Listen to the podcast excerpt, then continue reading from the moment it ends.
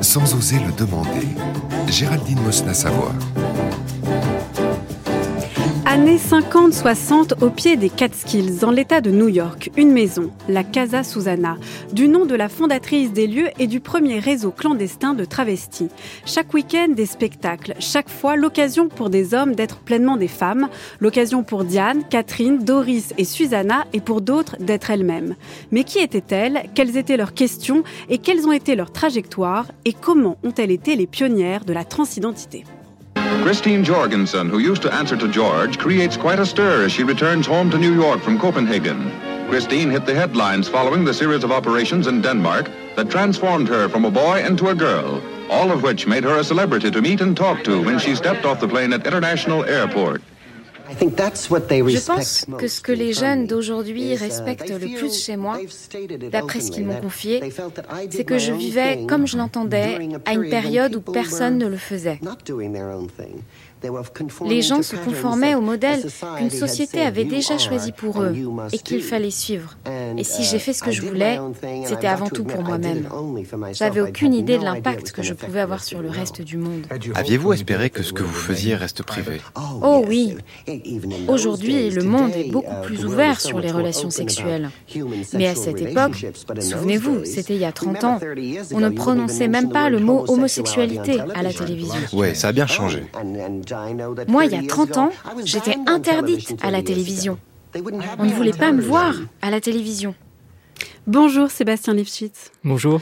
Vous êtes cinéaste, vous avez réalisé Casa Susanna qui sera diffusée sur Arte ce soir à 20h55 et qui est déjà disponible sur Arte TV et qui sera disponible jusqu'au 12 octobre 2023. Ça laisse le temps de le regarder. On vient d'entendre la voix de Christine Jorgensen. C'était en 1980, mais elle revient sur le moment où elle a été opérée. C'est la première femme à avoir été opérée et à avoir survécu à une opération de réassignation sexuelle, c'était en 1951.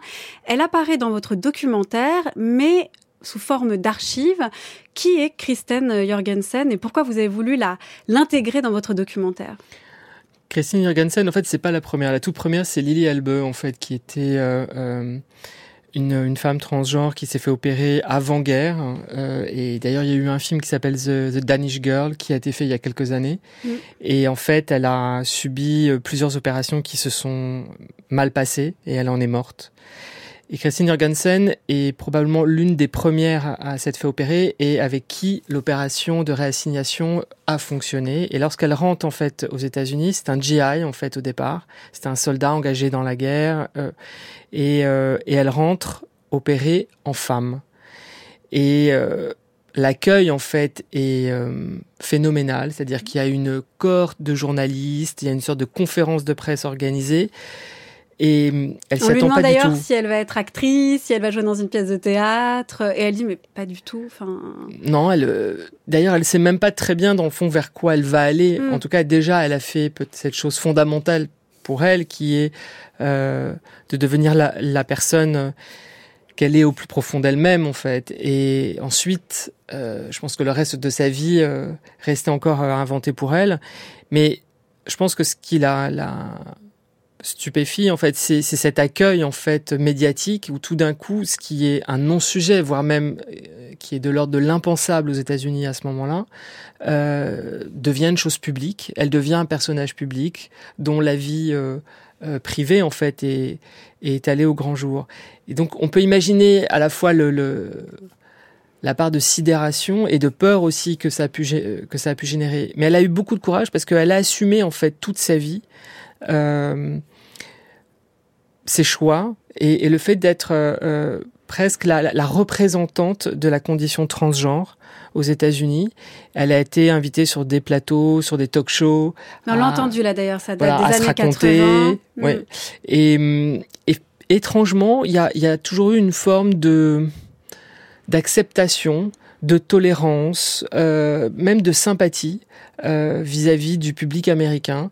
Quand je dis étrangement, c'est parce que on est quand même à une époque, euh, en 51 quand elle arrive euh, et qu'elle descend de cet avion, on est dans une Amérique quand même extrêmement conservatrice, si ce n'est pas réactionnaire. On est en pleine guerre froide, ouvert et à l'intérieur. On est dans une sorte de crispation. Euh, on peut dire, de, des mentalités, et pas seulement sur la, sur la question politique, mais aussi sur la question des mœurs, tout ce qui est lié à, je dirais, des vies euh, déviantes, entre guillemets. Euh, qui sont dites comme telles. Tout écart avec la norme, en fait. Complètement, et pourchassées. Et, euh, et l'homosexuel est vraiment, à ce moment-là, l'ennemi public numéro un. Alors évidemment, il y a des lieux qui existent. Vous avez des bars, vous avez quelques cabarets où il y a une forme de tolérance euh, où peut se vivre, je dirais, une autre vie. Mais en dehors de ces cercles-là, euh, il est impossible d'afficher euh, ses désirs sexuels ou son identité de genre, en fait. Et, et donc, du coup, vous êtes quand même dans, dans, dans un contexte extrêmement hostile où tous ces hommes travestis, parce que c'est comme ça qu'ils s'appelaient à l'époque, euh, essayent de trouver une sorte de chemin dans la plus grande discrétion pour pouvoir vivre leur vie en fait et, et aller au bout d'eux-mêmes d'une certaine façon. Mais ce, qui est, ce que j'ai trouvé passionnant dans l'histoire de la Casa Susana, c'est qu'on est quand même face à des hommes qui s'interrogent sur eux-mêmes. En fait, ils ne comprennent pas tous euh, ce qu'il ce se passe en eux. Euh, Est-ce qu'ils sont juste des travestis, des fétichistes ou euh, ou véritablement des personnes transgenres en fait. Et on voit que tout ça prend des années, des années euh, avant de trouver la réponse D'ailleurs, c'est intéressant parce que dans votre documentaire, vous les interrogez. On est, vous les interrogez quand? Là, ça sort en 2023, mais voilà, votre documentaire, vous l'avez monté ces, ces, dernières années, donc euh, tourné, filmé, monté ces dernières années. Donc dans les années 2020, pour eux, c'était il y a 60 ans. Jeter un regard comme ça sur ce qui s'est passé 60 ans auparavant, alors que eux-mêmes ont tant évolué, changé, la société également. Ça doit être aussi non pas seulement un récit historique sur ce lieu pionnier qu'est la Casa Susana, mais aussi sur eux, en fait, sur leur vie. Bah, c'est vrai que c'est retracer un parcours de vie. Ce que moi je trouve toujours euh, bouleversant dans un documentaire, c'est d'essayer en fait de de ramener le passé euh, au même niveau que l'état présent de ce qu'on est en train de vivre là ensemble dans cette conversation que j'ai euh, avec eux. Et c'est ce qui s'est passé euh, au moment de la Casa Susana, c'est-à-dire que je les ai ramenés sur les lieux. Et ça crée déjà un contexte émotionnel très particulier elles sont comme imprégnées euh, de ce qu'elles ont vécu il y a des années, parce qu'elles n'y sont pas retournées depuis, euh, oui, au, les années 60, 60. Depuis les années 60. Au donc, moment où ferme, euh, où s'arrête en fait. Euh, la casa. Ouais. Et, et donc le fait de revenir là, dans, dans, dans ce lieu qui est à la fois toujours aussi beau parce que vous avez cette nature sauvage tout autour, mais où en même temps le temps a fait, je dirais, son travail aussi de, de destruction.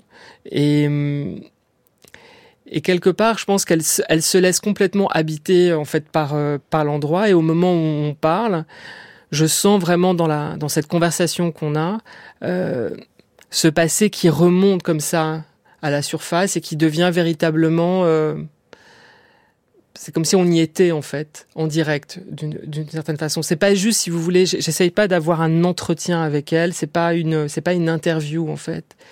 C'est un moment qu'on est en train de vivre ensemble et on essaie justement de faire remonter comme ça à la surface euh, un temps de soi en fait, qu'on avait comme enfoui, euh, et que tout d'un coup on révèle comme ça devant une caméra. Pourquoi vous vous êtes intéressé, Sébastien Lifshitz, à la Casa Susana, alors que vous l'avez dit, il y avait déjà d'autres lieux clandestins, des bars, des endroits en fait où, où il y avait déjà des réseaux euh, de travestis. Pourquoi ce lieu en particulier vous a intéressé? La Casa, c'est un lieu vraiment unique parce que d'abord son histoire, je trouve, est, assez exceptionnelle. Et hum, et c'est surtout un lieu qui va se penser comme une sorte de refuge, comme un, lieu aussi de, réflexion. Elle, en fait, tous ces travestis qui viennent euh, des quatre coins des États-Unis peuvent trouver là euh, un endroit où parler, où euh, être, s'habiller, euh, relationner, sans être jugé une seconde par les gens qui sont en face de vous. En fait, il y a un sentiment de liberté euh, immense. Et puis, va être créée en parallèle une revue qui s'appelle Transvestia et qui va être euh, c'est une sorte de fanzine, mais très important parce que ce cette, cette, revue en fait va permettre d'une part de récolter tous les témoignages des unes et des autres. Vous avez la, la cover girl en fait de chaque mois, c'est bah, l'une d'elles en fait et qui va témoigner sur euh, son quotidien, raconter en fait euh, qu'est-ce qu'il en est pour elle, comment elle comprend en fait euh, euh, ce désir irrépressible de s'habiller avec des vêtements de femme, de se penser femme et, et comment elle le vit concrètement. Et, hum, et vous avez surtout, euh, à, la, à, la, fin de la revue, des pages de petites annonces avec euh, des adresses de boîtes, avec des boîtes postales, mmh. qui leur permettaient en fait de pouvoir correspondre les unes avec les autres. D'entrer en contact. D'entrer en contact. Et c'est comme ça que le réseau se crée en fait, à la fois par le bouche à oreille et aussi grâce à ces petites annonces.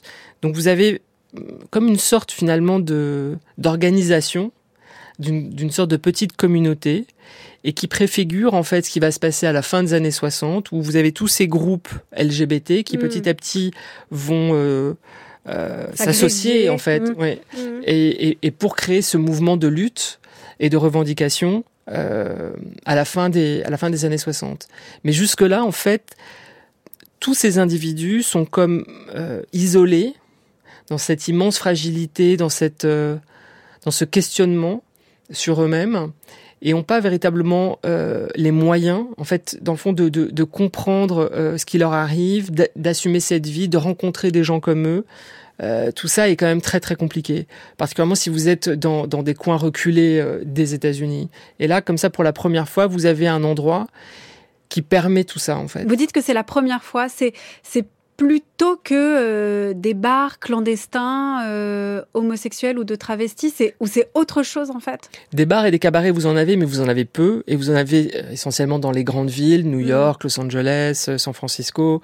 Euh, et je crois d'autres. Je crois qu'il y en, a, il y en avait un à Memphis, il me semble. Vous en avez sur le territoire. Mais finalement, à l'échelle du territoire américain, c'est dérisoire mmh. en fait. Et, et, pareil pour les bars gays. Et hum, donc du coup, euh, c'est un, en tout cas, des réseaux qu'on a découverts euh, qui a pu exister à ce moment-là. Je pense qu'il y en a eu d'autres il se trouve que je suis cinéaste, mais je suis aussi un collectionneur de photos et notamment je, je collectionne beaucoup la photographie euh, de famille, les photos amateurs, tout ça. Et j'ai trouvé il y, a, il y a, plusieurs années une, un groupe en fait d'hommes travestis aux États-Unis, dans la région de Washington, et qui se retrouvaient chez les uns et les autres, qui se travestissaient. Et j'ai les photos en fait de, de ces moments Vous les en avez fait, trouvés de retrouvailles. Je les ai retrouvés sur internet en fait. Un type les vendait, euh, il vendait un album en fait comme ça entier, et, et c'était passionnant parce qu'en fait cet album c'est c'est en soi un monde, c'est toute une histoire euh, bah de cette petite communauté, voilà, qui s'était mmh. comme ça improvisée. Et c'est avant-guerre en fait. On est à la fin des années 30, début des années 40. Donc, et je pense que ça toujours fonctionné comme ça en fait. Les gens n'avaient pas d'autre choix dans le fond que de se constituer comme ça en petits groupes complètement euh, invisibles et euh, et de se retrouver chez les uns les autres, euh, les, évidemment les, les, rideaux tirés, parfois mmh. dans les jardins si les voisins, je dirais, sont euh, à distance. Les gens faisaient extrêmement attention. Mais ce qui est fou, c'est qu'ils prenaient des photos et qu'on puisse les retrouver aujourd'hui. Mais le rapport à la photographie était à la fois essentiel parce que dans le fond, euh, faire une image de vous en femme, c'était tout d'un coup avoir une incarnation euh, de, votre idée, de, de, votre identité et de cette vie intérieure. C'est une image de vous en fait, mm. euh, la véritable image de vous. Donc c'est, je dirais presque une, une image indispensable à laquelle elles, elles étaient extrêmement attachées. Il y avait aussi un besoin irrépressible de, de, de comment dire, de, de se représenter dans plein de tenues possibles et de garder évidemment ces, ces images précieusement, secrètement. Euh, c'est pour ça que c'est presque un peu un miracle aujourd'hui qu'on ait pu retrouver à la fois les photos, les lieux, des témoins de cette époque. Cette histoire, elle aurait jamais dû être racontée en fait. Elle aurait dû rester dans son secret. Ouais. Elle aurait dû rester complètement dans son euh, dans son secret, comme cet album que j'ai retrouvé euh, des années 40 en fait.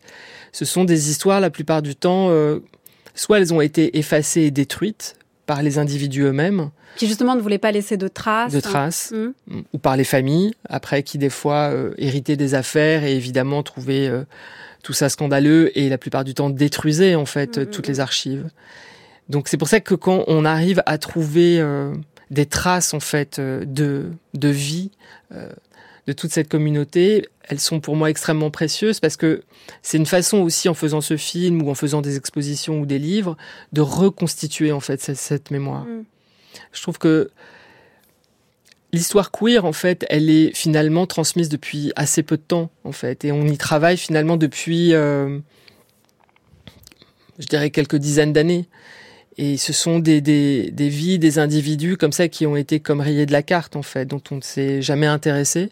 Et, je trouve que c'est important aujourd'hui si on, voilà, on, les, gens sont encore vivants et, et, et, dans le désir comme ça de, de témoigner. Ça me semble essentiel en fait de faire des films sur eux. Dans votre documentaire, Sébastien Lifshitz, on voit donc beaucoup des photos de la Casa Susanna, les photos dont, dont on parlait et qui sont euh, extrêmement frappantes, des tenues euh, de soirée autour d'une table, de rire ou juste assez sérieuses dans des poses, voilà, très, très travaillées. Et puis, on a aussi des témoignages euh, de quatre personnes en particulier, dont Catherine. Aller à Casa Susanna était vital pour moi. J'ai quitté ma famille en Australie et suis venu en Amérique pour mieux savoir qui j'étais. J'avais besoin de savoir ce que ce serait de vivre en femme pendant un long moment. Au fond de moi, je me disais, si je découvre à la Casa Susanna que je suis plus une femme qu'un homme, ce sera le début d'une nouvelle vie. Je me souviens qu'à 5 ans, ma sœur m'a habillée avec une de ses vieilles robes. J'ai adoré cette sensation. Je voulais que ça ne s'arrête jamais. Et dire à mon père, lorsqu'il reviendrait de la mer, t'as deux filles maintenant. On ne sait pas d'où viennent de telles idées. J'ai dû attendre des années avant de connaître, avant de partager cette joie, d'être parmi les autres, leur parler ouvertement en sachant qu'ils comprenaient qui j'étais. Malgré mon apparence, à l'intérieur, j'étais une vraie femme. Je voulais que ça se sache et ça s'est su.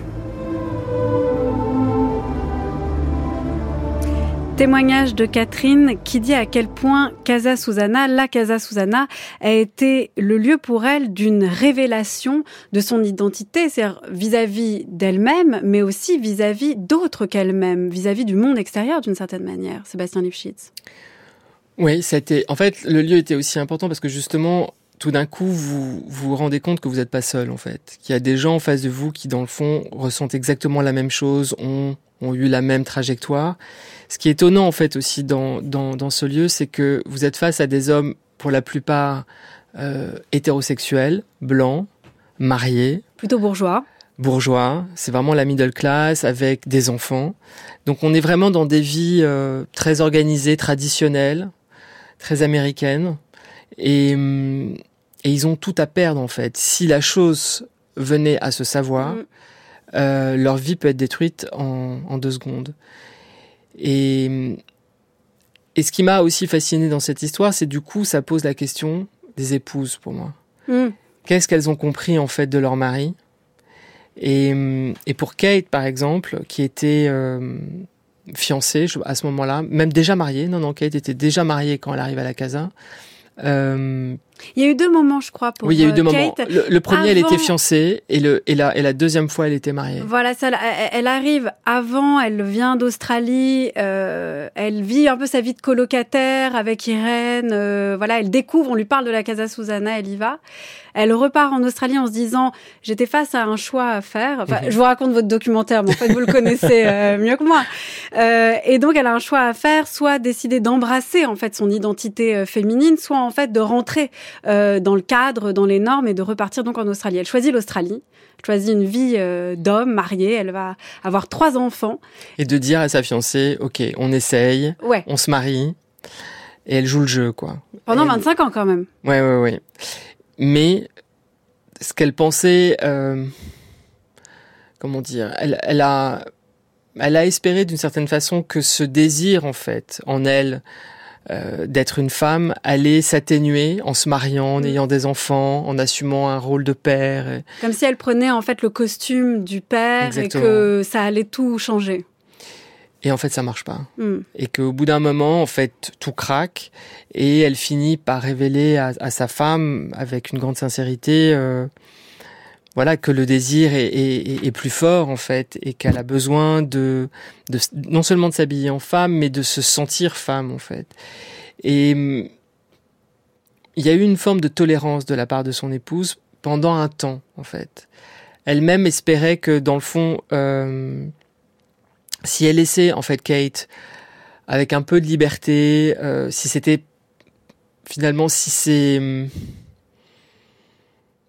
ces moments où en fait où elle, elle s'habille en femme, euh, elle est juste existé que de temps en temps, elle pouvait le, le, le tolérer. Sauf qu'en fait, ça s'est pas du tout passé comme ça. C'est-à-dire qu'évidemment, le plus elle s'habille en femme, le plus elle se révélait mm. euh, en tant que femme transgenre. Et il lui a fallu pratiquement plus de 20 ans avant d'assumer euh, pleinement son identité, de, de faire une opération. Et tout ça va, va déboucher sur un divorce en fait et, une mise à distance même de ses enfants, une partie de ses enfants. Et, et, donc finalement le prix à payer a été quand même très très lourd pour elle, si vous voulez. C'est-à-dire qu'il y a eu une sorte de refus de son entourage d'accepter véritablement qui elle était. C'est vrai qu'il y a un paradoxe dans ce lieu, c'est que à la fois on accepte en fait que des hommes se travestissent, enfin on l'accepte, c'est-à-dire que leurs épouses l'acceptent. Hein. Il y a quand même le cas euh, donc de Betsy qui est en fait la fille de Doris, Donald de son père, qui en fait tous les week-ends va à la Casa Susanna, notamment l'été où en fait sa famille l'envoie pendant deux mois en colonie de vacances. Elle ne comprend pas pourquoi et des années plus tard, quand sa mère lui révèle que son père se travestissait tous les week-ends et tous les étés, elle dit tout, tout s'emboîtait, tout prenait sens. Et donc effectivement, sa mère acceptait de l'amener tous les week-ends, euh, son père, euh, à la Casa Susana, parce que lui n'avait pas le permis. Donc il y a quand même une forme euh, presque d'acceptation étonnante dans ce contexte de grande normativité, de, de, de, grande morale. Vous avez des femmes, en fait, très, pour moi, en tout cas, je, je trouve qu'elles sont très fortes, très intelligentes, très, très généreuses, en fait. Ça ne veut pas dire qu'elles en ont pas souffert, qu'elles n'ont pas mm. été euh, inquiètes. D'abord parce qu'il y avait la peur du qu'en dira-t-on, évidemment que ça se sache et que ça vienne détruire euh, ses vies. Parce que si tout d'un coup, par exemple dans le cas de Betsy et de son père, donc qui s'appelle Donald, Donald vit à New York. C'est un éditeur et un écrivain de science-fiction. Ouais, un des pionniers de la science-fiction. Un des pionniers, extrêmement connu à l'époque. Mm-hmm. Euh, c'est un peu une sorte de, de, de figure d'intellectuel juif euh, new-yorkais quelqu'un qu'on pourrait considérer comme ça euh, au premier abord aux antipodes de ce monde de travestis euh, et, de l'imaginer lui habillé en femme. Et, pourtant, Donald vit au plus profond de lui ce désir irrépressible de s'habiller en femme et pas n'importe quel type de femme, parce que ces hommes, en fait, ne voulaient pas être des vampes, ne voulaient pas être des drag queens, ne voulaient pas du tout. En fait, ils voulaient devenir euh, légale de leur femme, de leur sœur ou de leur mère en fait. Ils avaient une vision des bourgeoises dans des, des, tenues assez domestiques, des nuisettes, euh, des, housewives, comme on dit. Voilà, exactement. Et euh, c'est vraiment une image de la femme au foyer, de la femme élégante, bourgeoise américaine. Ils veulent ressembler à ça en fait. Ils veulent se fondre complètement dans la mm, mm. société, véritablement comme la femme moyenne américaine. Et ce qui est étonnant, c'est que par exemple, il y a des photos de Donald avec sa femme Elsie, euh, où ils sont assis tous les deux sur un canapé, et, et Donald est, est, habillé comme sa femme. Et euh, ils prennent le thé, il y a aucun problème. C'est euh, et elle le regarde avec des yeux amoureux, plein d'amour, de respect. C'est ce que dit d'ailleurs leur fille. Elle dit ma mère était folle amoureuse de mon père. Elle aurait tout fait pour lui. Ouais. Et parfois, elle, euh, il descendait dans la rue parce que ça, c'était mm. aussi une des choses très dangereuse euh, que, que certaines s'autorisaient, c'est-à-dire c'était le ce qu'ils appelaient le, le passing en fait, c'est est-ce que on est crédible en tant que femme hmm. dans la rue en fait? Et donc il y avait ce risque immense que de, de descendre hein, habillé donc en femme avec euh, soit votre épouse ou un, ou un ami et de voir si finalement vous étiez complètement invisible dans la rue, c'est-à-dire que vous étiez complètement intégré, accepté, que, comme n'importe quelle autre passante en fait. Et il y a des photos de Donald où on le voit comme ça dans, dans une rue à New York avec Elsie, sa femme. Et je trouve ces images assez incroyables en fait pour l'époque parce que c'est vraiment une prise de risque. C'est très euh, très transgressif. Enfin extrêmement transgressif et, et dangereux. Et le prix à payer s'ils avaient été arrêtés euh, aurait été quand même très très très cher en fait. Par exemple, l'histoire de la casa en fait, elle commence aussi euh, euh, grâce à Susanna évidemment, mais grâce à un autre personnage euh, qui est peu raconté dans le film parce qu'il aurait fallu faire du coup un film beaucoup plus long, qui est Virginia Prince. Et Virginia en fait était un, euh, au départ un, un, un, homme de la côte ouest qui se marie, qui a des enfants, et au bout d'un moment en fait il est trahi par sa femme, qui le dénonce en tant que travesti. Il y a un procès retentissant et il perd tout en fait. C'est un homme qui, a, qui, avait une certaine fortune. Il perd la garde de, de, de, ses enfants. Sa vie est allée dans les journaux. Donc chacun savait bien, si vous voulez, les risques. Le prix et le prix à payer quand même. Virginia Prince qui donc a, a, a fondé ensuite cette revue, ce fanzine avec, avec Susanna, absolument, ouais, qui, qui, qui lance donc cette revue Transvestia et, euh, et qui euh, aide Susanna à créer ce réseau de la Casa mm. pour pouvoir justement rassembler toute cette communauté un peu éparpillée et, euh, et développer un discours. Alors, et, et c'est ça aussi qui est assez étonnant, transphobe et homophobe. C'est-à-dire que dans le fond, si vous deviez euh, rentrer dans cette dans cette communauté, dans ce groupe, euh, vous deviez assumer le fait d'être euh, un travesti et de vous nommer comme tel. Euh, d'être marié, c'est mieux.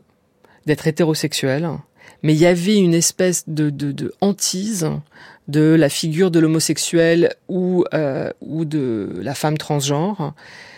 Et tout ça s'explique par ce contexte, en fait, extrêmement hostile de cette Amérique des années 50, extrêmement répressive, et avec cette idée probablement euh, que si elles étaient arrêtées en tant que travestis, peut-être qu'il y aurait une sorte de clémence, mais alors que si en plus on découvre que vous êtes homosexuel ou une femme transgenre, alors là, c'était euh, la double peine. Mais c'est quand même le paradoxe de ce lieu, Sébastien Lifshitz, c'est que c'est à la fois un lieu de révélation à soi-même et au monde. J'ai dit au monde tout à l'heure, c'est une erreur. En fait, au monde qui va à la Casa Susana, mais c'est aussi un lieu clandestin et c'est un lieu où on peut être pleinement soi-même, mais pas non plus afficher véritablement peut-être ce qui travaille notre identité, qui est aussi notre désir, la sexualité. Euh, voilà, c'est quand même, comme vous l'avez dit, des blancs. Euh, c'est la contradiction du lieu. Hétéros, euh, bourgeois. Euh, donc voilà, c'est quand même un lieu à la, de liberté, c'est-à-dire qu'on est pionnier sur un certain nombre de questions, mais c'est pas la totale ouverture. Non, c'est-à-dire que c'est, un... mais ça raconte bien l'époque, je trouve. C'est-à-dire qu'on voit bien où on en est à ce moment-là. C'est-à-dire mm. qu'il y a quand même une peur. Euh, omniprésente de la dénonciation et, euh, et on a le sentiment que finalement on, on est respectable que si on, on accepte un certain nombre de règles en fait. Et, dès qu'on dépasse une certaine ligne, on, on, se met en danger et on devient finalement infréquentable. Et à la Casa, ce qui est étonnant, c'est qu'il y a à la fois la création donc de ce lieu extrêmement libre, mais vous avez cette contradiction absolue qui est à l'intérieur de créer finalement une, des interdits. Euh, des codes. Des codes. Et je pense que, euh, évidemment, beaucoup de gens qui ont fréquenté la casa ont probablement menti, c'est-à-dire qu'elles ont fait avec euh, ces règles, mais dans le fond, certaines sont devenues très vite des femmes transgenres, ce qui est le cas de Diana qui est dans le film. Ou de Catherine qu'on a entendu à l'instant. Catherine va mettre un certain temps. temps. Ouais, mm. elle va mettre beaucoup plus de temps. Et Susanna d'ailleurs va se considérer pleinement comme une femme à part entière, euh, plutôt vers la fin de sa vie en mm, fait. Mm. Et et d'autres, euh, Virginia pareil, et, et, et, tant d'autres. Je pense que certaines pouvaient être homosexuelles, d'autres non, et elles s'accommodaient en fait avec. Mais au moins le lieu a permis de structurer, je dirais, une communauté et, et de faire qu'elles puissent euh, créer des groupes de parole et commencer un petit peu à mieux comprendre en fait qui elles étaient et, euh, et à partir de là, comment vivre leur vie en fait.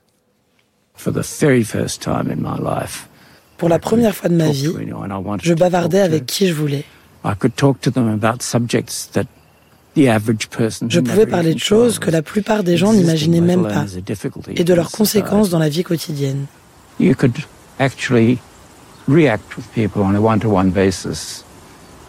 pouvait vraiment échanger les uns avec les autres sans malentendu, sans avoir à dire ⁇ J'ai la voix d'un homme, je n'ai pas trop l'air d'une femme, mais au fond, je me sens femme et veux être traitée comme telle. C'était inutile. Le reste du week-end, les gens s'interrogeaient en groupe. Pourquoi moi? C'est quoi ce truc? Pourquoi nous? Pourquoi ce n'est pas la même chose que d'être gay? À l'époque, on se disait juste travesti. En quoi c'était différent d'être une personne transgenre? La situation était très complexe pour faire le tri entre ces différentes catégories.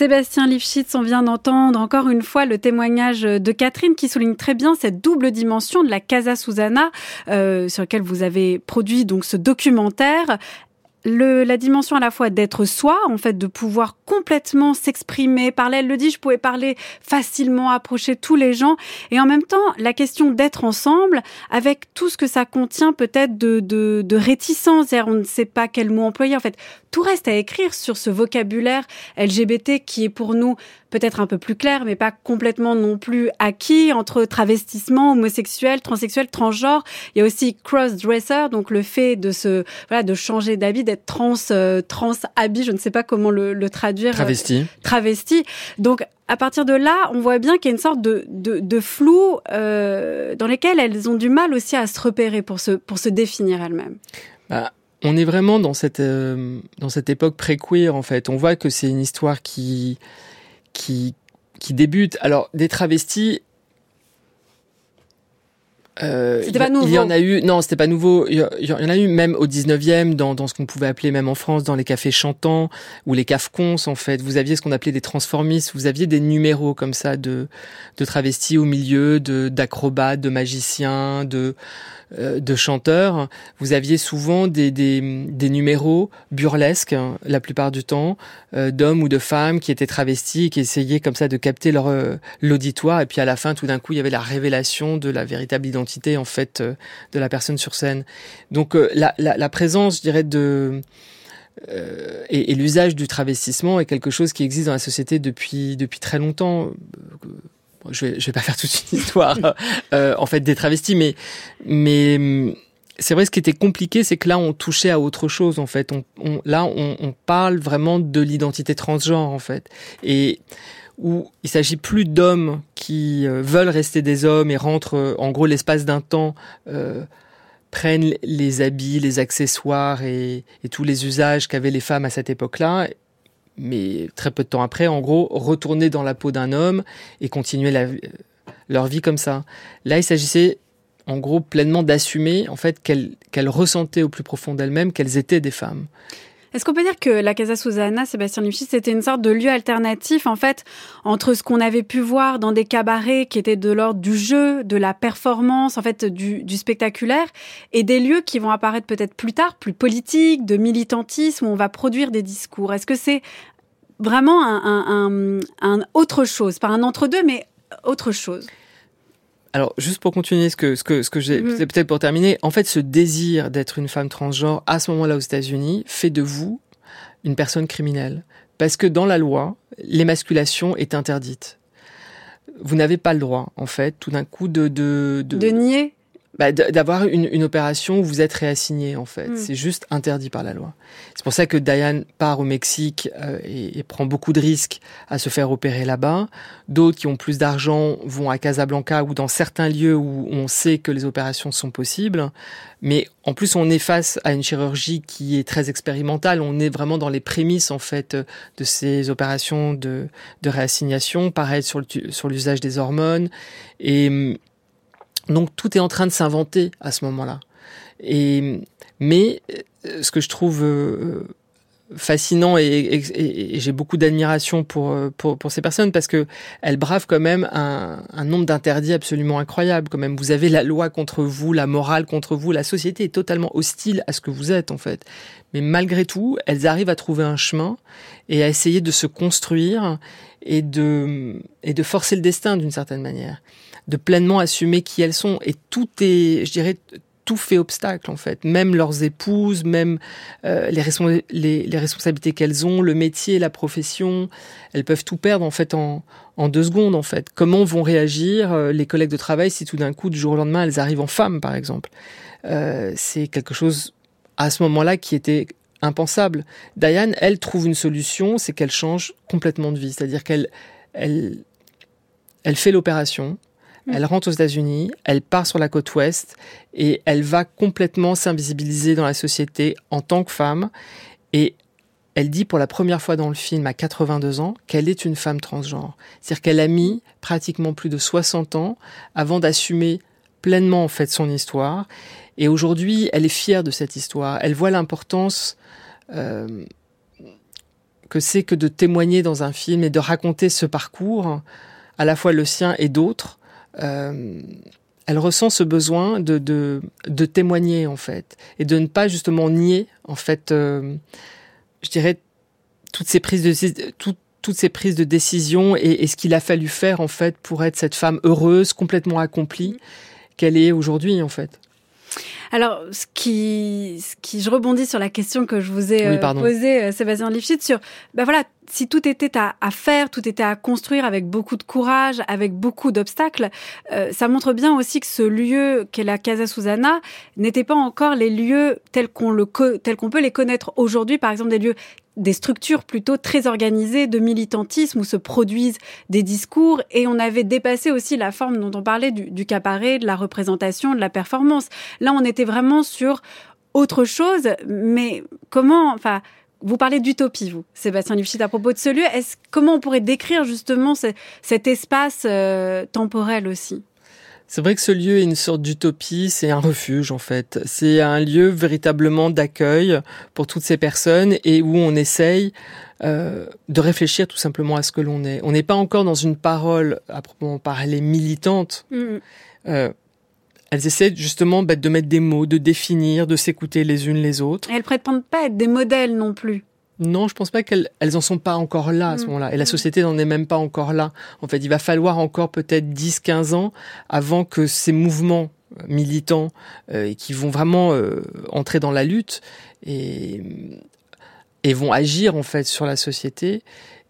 Et encore, même à la fin des années 60, au début des années 70, quand ces mouvements de protestation vont se mettre en place, il va falloir mais des dizaines et des dizaines d'années jusqu'à aujourd'hui pour euh, faire valoir des droits, une reconnaissance. Regardez encore aujourd'hui comment, euh, par exemple, l'administration de Trump a, a, traité les personnes transgenres, par exemple. Donc, euh, on voit bien que, dans le fond, il n'y a jamais véritablement d'acquis, en fait, qu'il y a un combat permanent en fonction euh, du pouvoir politique qui est, qui est en place. Et je dirais la même chose que ce soit sur euh, euh, le droit des femmes, le droit des homosexuels, le mm. droit des minorités en général. C'est-à-dire qu'on voit bien que ce qu'on a peut-être trop longtemps considéré comme acquis est quelque chose qui, en deux secondes, peut être remis en cause et repris quand je vois ce qui se passe en Pologne et, et dans d'autres pays, on voit bien que dans le fond, tout ça est extrêmement fragile.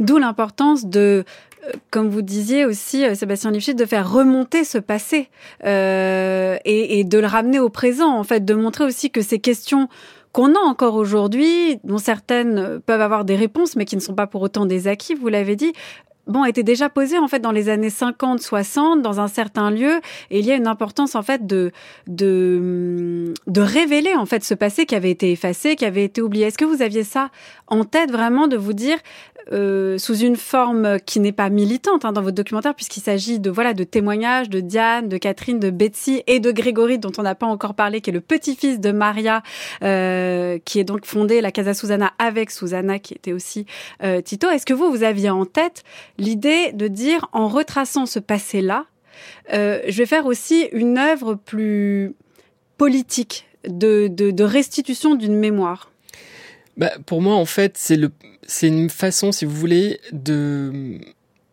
d'utiliser le politique par l'intime et donc de ne pas en fait construire un discours. C'est-à-dire que les gens qui sont euh, filmés dans le film ne sont pas là euh, face à une tribune pour déclamer un discours. C'est pas ça du tout.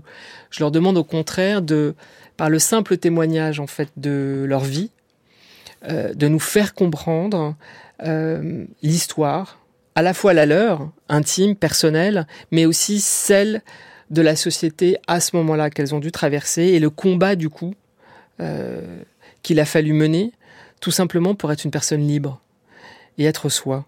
Et, je trouve passionnant euh, aujourd'hui, face à la nouvelle génération, qui euh, se passionne pour ces questions d'identité de genre, et hum, peut-être de rappeler que cette histoire, elle est que toutes ces questions d'identité de genre, ça ne date pas d'aujourd'hui en fait, que tout ça a un passé et, que ce passé a été justement effacé, euh, oublié presque. Et, et, je trouve important que le film puisse justement montrer comme une sorte de source euh, et qu'on puisse s'inscrire en fait, euh, je dirais, dans une, dans une sorte de filiation.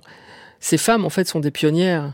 Elles, elles, ont des esprits rebelles, elles ont eu énormément de courage de vivre la vie qu'elles ont vécue en fait. Donc c'est une façon, je trouve, que de leur rendre hommage, c'est la moindre des choses, et de rappeler à tous aujourd'hui, voilà, d'où on vient en fait. In recognizing a communist, physical appearance counts for nothing. If he openly declares himself to be a communist, we take his word for it. If a person consistently reads and advocates the views expressed in a communist publication, he may be a communist.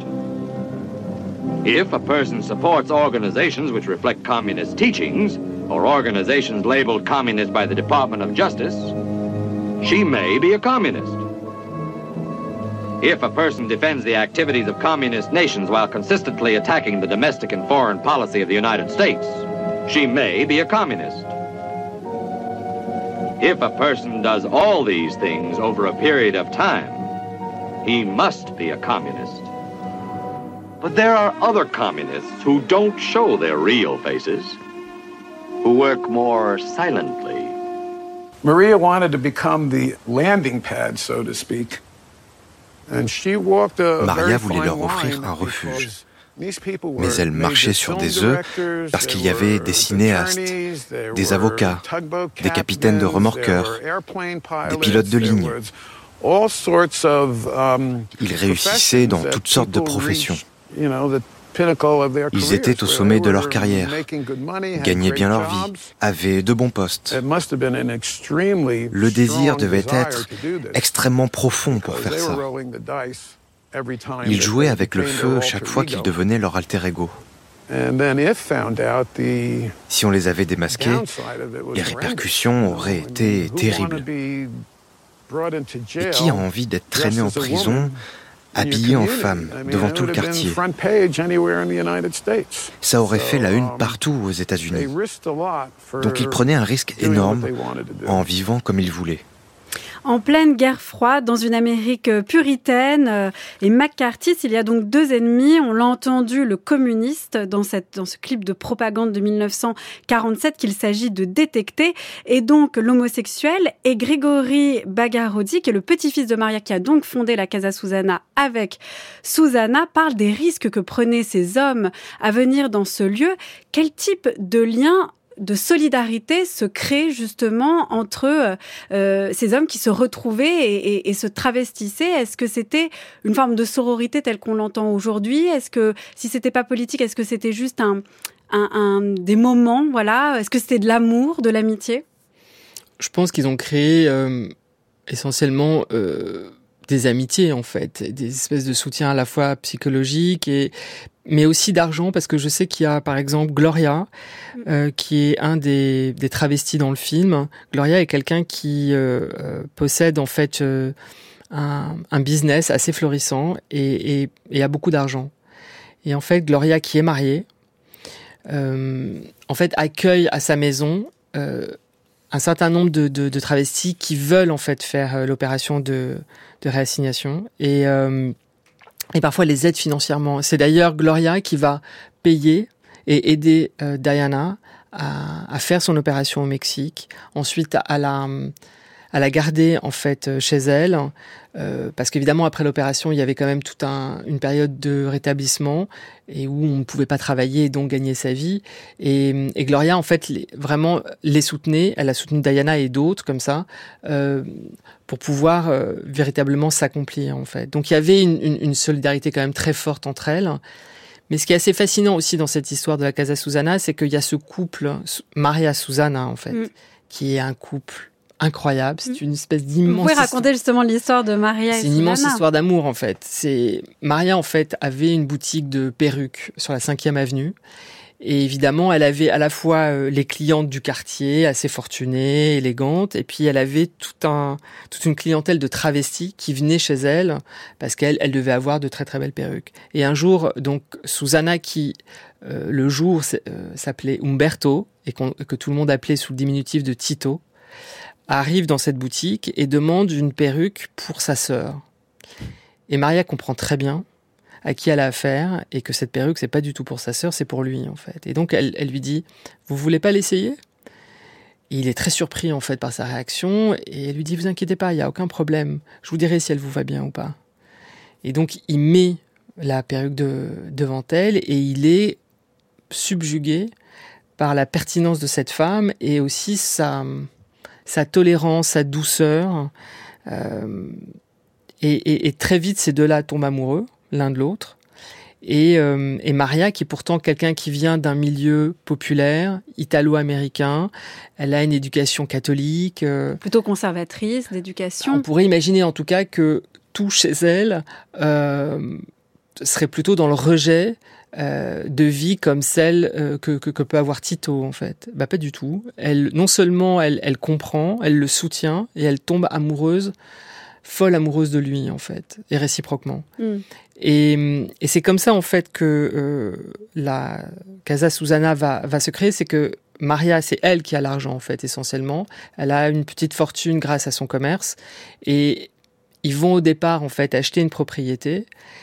Au début, c'était juste pour euh, avoir euh, y aller le week-end. Les, les Catskills, à ce moment-là, dans les années 50, étaient une sorte de région assez proche de New York, à peu près 200 km, où les New-Yorkais aimaient bien aller euh, soit se balader ou aller faire du golf, aller faire de la randonnée dans la forêt, etc. Et, et, donc Maria achète cette propriété se dit tiens on va la louer, ça nous fera un petit pécule. Et puis en fait ça marche pas, ils n'arrivent pas à, à la louer. Et c'est là où tout d'un coup ils ont cette idée de transformer en fait euh, cette grande propriété qui faisait quand même 116, 116 euh, hectares, donc ce qui était énorme. Mm. Euh, il y avait des bungalows, une grange et, une, et deux maisons principales. Et mm, d'en faire en fait ce refuge pour accueillir tous ces travestis en fait. Et le truc assez aussi malin qu'ils vont faire, c'est que la grange va être transformée en cabaret, à la fois parce que Tito rêvait de pouvoir performer comme ça sur scène et, de et de danser, chanter comme ça devant euh, tout un public, mais aussi d'inviter les autres travestis à en faire de même. Et surtout par rapport à, aux locaux, que ce soit le shérif ou le maire de la ville, tout d'un coup, il y avait une sorte de justification de la présence, tout d'un coup, de tous ces hommes travestis sur la propriété, qui des fois allaient au village habillés en femme, mm. acheter euh, des fruits et légumes. Oui, il dit à un moment donné, Grégory, le petit-fils, dit euh, parfois j'avais honte parce que mes amis euh, me disaient j'ai rencontré un travesti chez le quincailler. Et Grégory dit juste après j'étais gênée, puis un jour j'ai décidé que ça me gênerait plus. C'est ça. Il, était un enfant à ce moment-là, c'était un ado. Et, euh, évidemment, quand il voyait ses potes euh, comme ça, de, mm. que ce soit les voisins ou, ou, dans le village qui lui racontaient, euh, en gros, ce qu'ils avaient vu mm. complètement ahuri, il assumait pas encore complètement, en tout cas, devant eux. Mais c'est vrai que dès qu'il était à la maison avec eux, il était complètement je dirais dans dans l'acceptation et, et l'amour et le respect en fait que ce soit pour sa grand-mère et l'amour que sa grand-mère avait pour Susanna. Parce que ce qui était assez déroutant pour lui, c'est que parfois, euh, il voyait débarquer dans la cuisine Tito, donc habillé en homme, mm. et certains matins, c'était Susanna qui arrivait. D'ailleurs, il me disait que quand j'avais besoin d'argent, je savais qu'il fallait plutôt demander à Susanna et surtout pas à Tito. et euh, donc, en fait, elle, Susanna avait comme deux personnalités, en fait. Et, et, et Grégory a appris à je dirais, à, savoir à qui s'adresser pour telle ou telle chose, en fait. Et, donc cette histoire d'amour entre Maria et, Susanna est juste incroyable parce qu'elle a tout simplement permis à ce que ce lieu existe. À, ils ont pris ensemble tous ces risques quand même. Puis elle a, elle a transpiré d'une certaine manière, inondé euh, dans, dans, cette communauté de la Casa Susanna. Mais il y a quand même quelque chose qui m'a euh, frappé, Sébastien Lifshitz, c'est que quand Diane et Catherine reviennent sur les lieux de la Casa Susanna avec vous et que vous les filmez, euh, on sent qu'elles se sont croisées de temps en temps à la Casa Susanna, mais qu'elles n'ont pas été très proches, très amies. Et à un moment donné, Catherine demande à Diane, mais pourquoi Enfin, elle, lui demande pas en fait. D'ailleurs, elle lui demande pas d'explication. Elle lui dit mais on t'a pas souvent vu à la Casa Susanna. Et euh, Diane lui répond euh, mais tu sais, moi je vois les gens parce que je les aime. Ce qui est très bizarre comme réponse parce qu'on voit aussi qu'il y a à la fois cette dimension de refuge, de lien, d'amitié, d'amour aussi, mais qu'il y a aussi quelque chose qui, c'est pas non plus une amitié pour tout le monde, c'est pas non plus une communauté complètement soudée. Euh, Diane n'a aucun problème à dire à Catherine, euh, je suis très heureuse de te revoir, c'est un moment de notre histoire, mais en fait je voyais d'abord les gens parce que je les aimais et on sent que le lien entre les deux est un petit peu euh, flottant. Moi, je pense que c'est complètement à l'image du parcours de l'une et de l'autre. C'est-à-dire mm. que Catherine va mettre beaucoup de temps, en fait, à accepter et, à vivre, en fait, sa transidentité.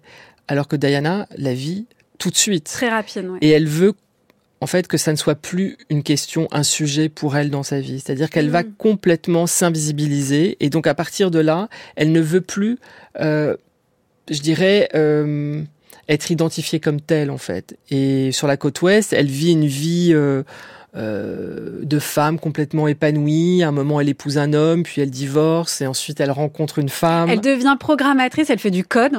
Ça, c'est ce moment est génial parce que donc euh, Diane raconte qu'elle s'épanouit complètement sur la côte ouest après avoir vouloir après avoir voulu être le, le, une femme au foyer. Elle dit bon ça marche pas et elle devient programmatrice. Elle fait du code et elle dit j'étais entourée de mecs euh, et on faisait du code toute la journée. Bah, c'est sûr que les Tupperware, les réunions Tupperware, tout ça c'était pas son truc en fait. Et à un moment elle elle, elle a l'opportunité de rentrer chez Xerox qui en est au tout début. On est dans les balbutiements de l'informatique et en fait elle s'éclate à devenir euh, euh une sorte de, de, scientifique improvisé et elle va inventer un code avec toute une équipe, qui d'ailleurs un code qui est, qui est toujours utilisé mm. aujourd'hui dans, dans, certains logiciels qui était très important. Et, euh, et c'est son truc en fait. Elle a aucun problème à être dans cette communauté de mecs, mais euh, comme femme, et elle est complètement acceptée, intégrée comme telle. Et euh, elle rencontre une femme qu'elle va épouser. Finalement, c'est le grand amour. On revient à l'amour. Oui, c'est ça. Elle rencontre une femme. Elle se pose absolument pas la question de de son identité sexuelle à ce moment-là. Est-ce qu'elle est homosexuelle ou non? Elle s'en fout. Elle rencontre. C'est c'est une question d'ailleurs. C'est vrai qui ne se pose presque jamais dans le documentaire, Sébastien Lifshitz. C'est-à-dire qu'il y a la question de surtout ne pas être homosexuel quand on est à la Casa Susana, mais par ailleurs, Catherine, euh, Diane euh, et euh, Betsy, à propos de son père et sa mère, ne posent jamais la question de leur sexualité. C'est-à-dire que homo, hétéro, lesbienne, ça n'apparaît jamais. Ce qui va compter plutôt, et on en revient à ce terme, l'amour. Complètement. Et c'est je pense qu'il y avait le besoin de créer comme ça des liens très forts, euh, justement dans ces dans ces vies, on pourrait dire un petit peu cabossées et complexes, de trouver une sorte d'alter ego euh, qui, qui, puisse vous comprendre, vous soutenir. Et hum, Carole, par exemple, que Diana rencontre, un amour, encore aujourd'hui, elle, elle, elle, est venue sur le tournage, elles sont, euh, c'est des inséparables en fait. Il n'y a pas une minute où elles se lâchent pas la main, enfin elles sont complètement... Ce qui est marrant parce que quand on voit de Diane euh, devant euh, votre caméra, Sébastien Lifshitz, elle fait au contraire très indépendante et mhm. très seule, très solitaire. Eh ben pas du tout. Elle est, elle vit un, amour complètement fusionnel avec sa femme Carole, et c'est assez magnifique d'ailleurs de les voir ensemble. Comme ça, elles, elles resplendissent euh, toutes les deux depuis. Ça fait quoi maintenant 35 ans qu'elles doivent être mmh, ensemble. Mmh. Et euh, non, c'est une histoire d'amour aussi incroyable, comme celle de Tito et, Susanna en fait. Euh, Maria, elle, comme celle pardon de, de Susanna et Maria, mmh. c'est-à-dire que Maria a été vraiment a été prête à tout donner en fait à Tito. Ce qui n'a pas toujours été simple parce que Maria est une fille d'un premier mariage euh, au moment où elle rencontre donc euh, Susanna et sa fille pour plein de raisons qui seraient peut-être un peu, un peu trop longues là à, raconter, elle euh, voit d'un mauvais œil en fait cette relation et a beaucoup de mal à accepter de voir sa mère s'unir à un homme qui est euh, la plupart du temps travesti et ramène avec lui toute cette bande mm, mm. de travestis et fait prendre d'énormes risques euh, finalement à tout le monde en fait. Et, et d'ailleurs Grégory, donc le, le petit-fils de Maria, raconte que sa mère, en fait, euh, euh, ne supportait pas qu'elle que, que, les enfants puissent s'approcher, regarder les spectacles de travestis, et elle avait peur que ça soit comme une sorte de que ça puisse les contaminer d'une certaine mmh. manière en fait. Il y, avait quand même une forme d'hostilité par moment au sein même de la famille euh, autour de ces questions en fait. Juste une dernière question de mon côté, Sébastien euh, Lifshitz. On voit que tout à coup la Casa Susana s'arrête parce que Maria tombe dans un escalier, elle a des opérations très coûteuses, euh, puis Susanna a une tumeur au cerveau. C'est une femme qui est triste, il meurt à une semaine d'intervalle, c'est dire l'amour qu'ils se portaient mmh. l'un et l'autre. Et puis Diane et Catherine disent mais en fait, on ne sait pas trop ce qui s'est passé. Euh, il y a quand même quelque chose. La Casa Susana a disparu comme ça, comme par magie. En fait, ce qui s'est passé, c'est tout simplement à partir de l'accident de Maria, qui a été très grave. Aux États-Unis, euh, en fait, quand vous avez des problèmes vraiment très sérieux euh, médicaux, si vous n'êtes pas riche, vous avez de, fortes chances, en tout cas, de soit de mourir ou en tout cas de d'être mal soigné. d'être très mm. mal soigné. Et donc, en fait, Tito a, à travailler d'arrache-pied et, même ça c'était pas assez pour pouvoir payer les, soins médicaux en fait que dont Maria avait besoin. Et donc ils sont obligés de vendre la casa en fait tout simplement. Et donc du jour au lendemain euh, ils vendent la maison et tout s'arrête en fait. C'est vraiment lié à, à cet accident euh, inattendu en fait et qui euh, et qui signe la fin de l'histoire Merci beaucoup Sébastien Lifshitz d'être venu nous présenter votre euh, documentaire Casa Susana qui est disponible donc sur Arte Télé jusqu'au 12 octobre 2023 mais que vous pouvez regarder ce soir à la télévision à 20h55. C'est vraiment un super documentaire, je sais pas comment le dire autrement. Merci beaucoup d'être venu en parler. Merci.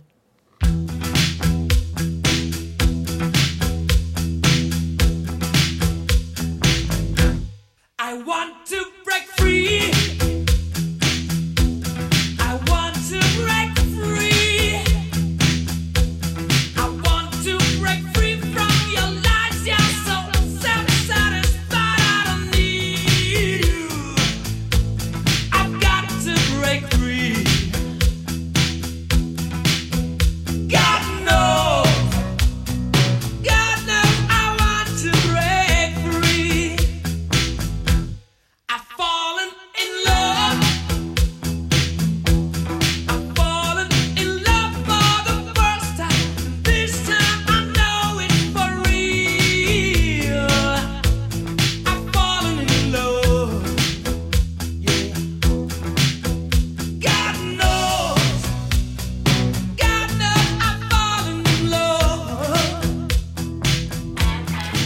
Merci à l'équipe de Sans oser le demander, Anaïs Isbert, Marie-Lise de Saint-Salvi, Gwendoline Troyano, Cyril Marchand, Laetitia Pringuet, à la réalisation Louise André, prise de son Dimitri Paz.